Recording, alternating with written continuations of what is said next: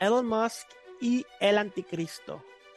No estoy diciendo que Elon Musk sea el anticristo, solamente vamos a analizar sus compañías, su comportamiento y vamos a ver qué es lo que podemos ver a través de esto. Sinceramente yo pienso que Elon Musk está cumpliendo con una función de implementar la tecnología necesaria para la eventual marca de la bestia y la aparición del anticristo. Así como digo que no creo que sea o que no esté afirmando que él sea el anticristo, de igual forma ah, digo que es probable que él lo sea también. La verdad es que no sabemos el rumbo que vaya a tomar la historia, no sabemos cuál es el futuro. Simplemente podemos ver pequeños destellos de información, chispas de información que el Eterno nos permite ver a través de lo que sucede en el mundo. Uno de los textos más utilizados donde habla claramente acerca del anticristo es en 2 de Tesalonicenses capítulo 2, en los versículos del 8 al 12, en donde el apóstol Pablo Rab dice, y entonces se manifestará aquel inicuo, a quien el Señor matará con el espíritu de su boca. Y claramente esto lo vemos en Apocalipsis, cuando Yeshua viene cabalgando un caballo blanco con una espada de su boca a derrotar a los enemigos del Señor. Y destruirá con el resplandor de su venida, inicuo cuyo advenimiento es por obra de Satanás, con gran poder y señales y prodigios mentirosos, y con todo engaño de iniquidad para los que se pierden por cuanto no recibieron el amor de la verdad para ser salvos. No recibieron el amor, no quisieron entender la realidad del amor y de someterse al Señor nuestro Dios.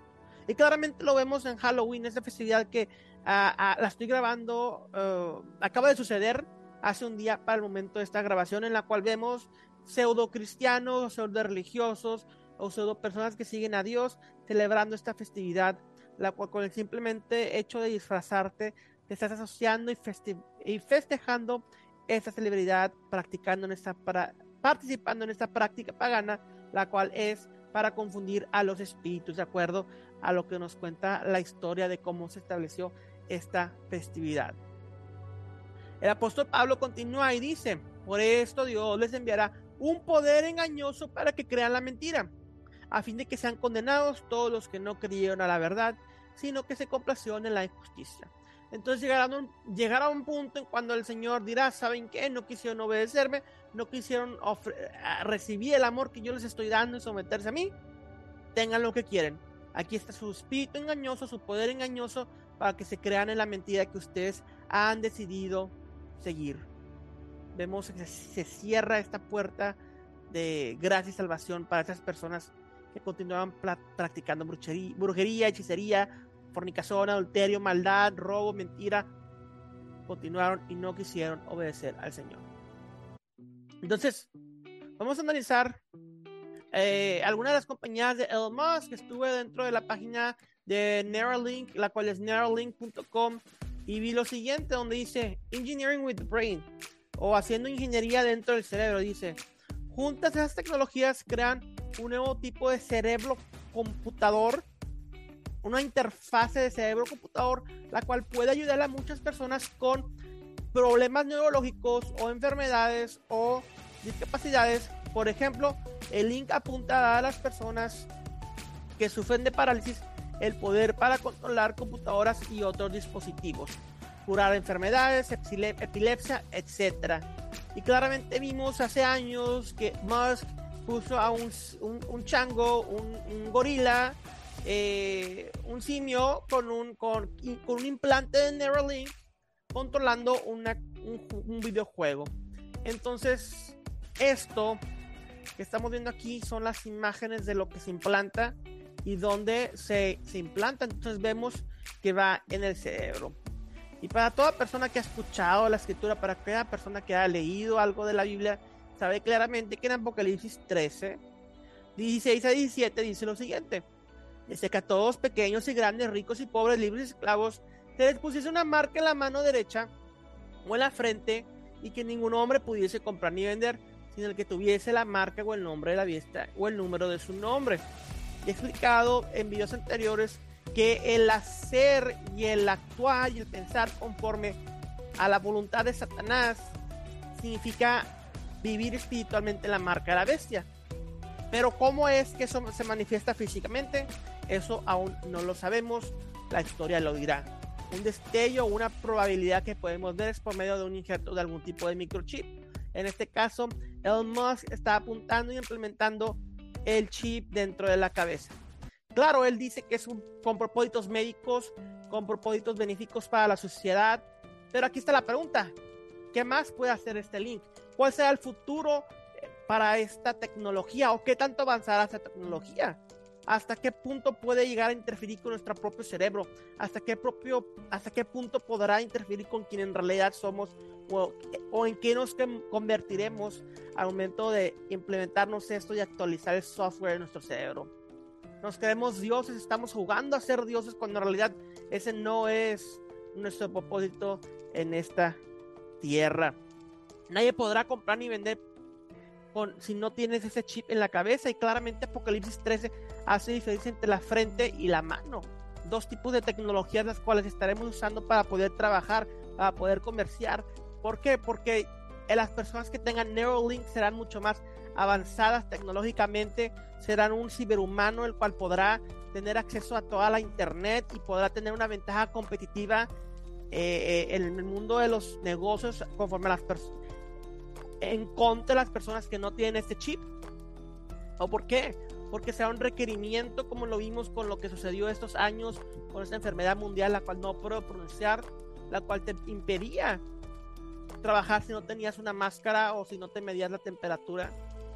Eso es programación psicológica y social para la implementación de una marca de la bestia. No que esté aquí, puede que lo esté, pero estamos viendo anticipadamente en lo que se puede llegar a convertir. Estamos viendo la tecnología de Satanás. Y aquí claramente vemos este chip que ya ha sido visto por años, que muchas personas ya han visto, el cual se implanta en la mano. Es un chip pequeño que se implanta en la mano, el cual tiene la capacidad de guardar toda tu información médica igual. Se usará para propósitos médicos, para facilitar acceso y salvar vidas, claro. Para poder guardar tu billetera aquí, claro. Para poder facilitar la vida al mundo, claro. No estoy diciendo que eso no suene bonito o agradable, pero ¿para qué más?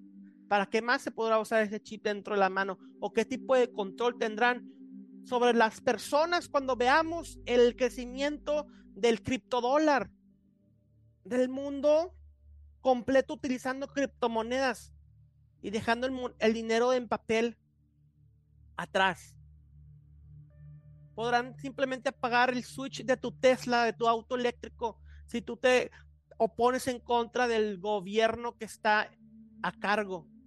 Vimos eh, hace meses en Estados Unidos que los termostatos eh, inteligentes habían sido bloqueados por, por parte del gobierno para que las personas no lo utilizaran y no consumieran más energía de lo indicado. Que dice que si yo me revelo ante el gobierno, no me puedan cerrar mi cuenta bancaria. Ya lo han hecho físicamente los, en los bancos. Las personas que contradicen a las personas en el poder les han cerrado sus cuentas bancarias. Pero ¿quién dice que no puedan con un switch apagar mi acceso a, mis cuentas bancarias por medio de este chip que tengo, ya no podré comerciar porque ya no existirá el papel, el dinero. ¿Y quién dice que cuando te pongas ese chip en la cabeza no podrán tener un tipo de control sobre ti? No lo sabemos ya que estamos en, en, en muy temprana edad para esta tecnología, pero no sabemos en qué se pueda convertir. 10, 15, 20, 30 años, no lo sabemos. Como les mencioné al principio, Hace un día, anoche, fue Halloween, una festividad satánica, y este personaje del cual estamos hablando, Elon Musk, vistió ese disfraz que ustedes ven aquí en la imagen de atrás.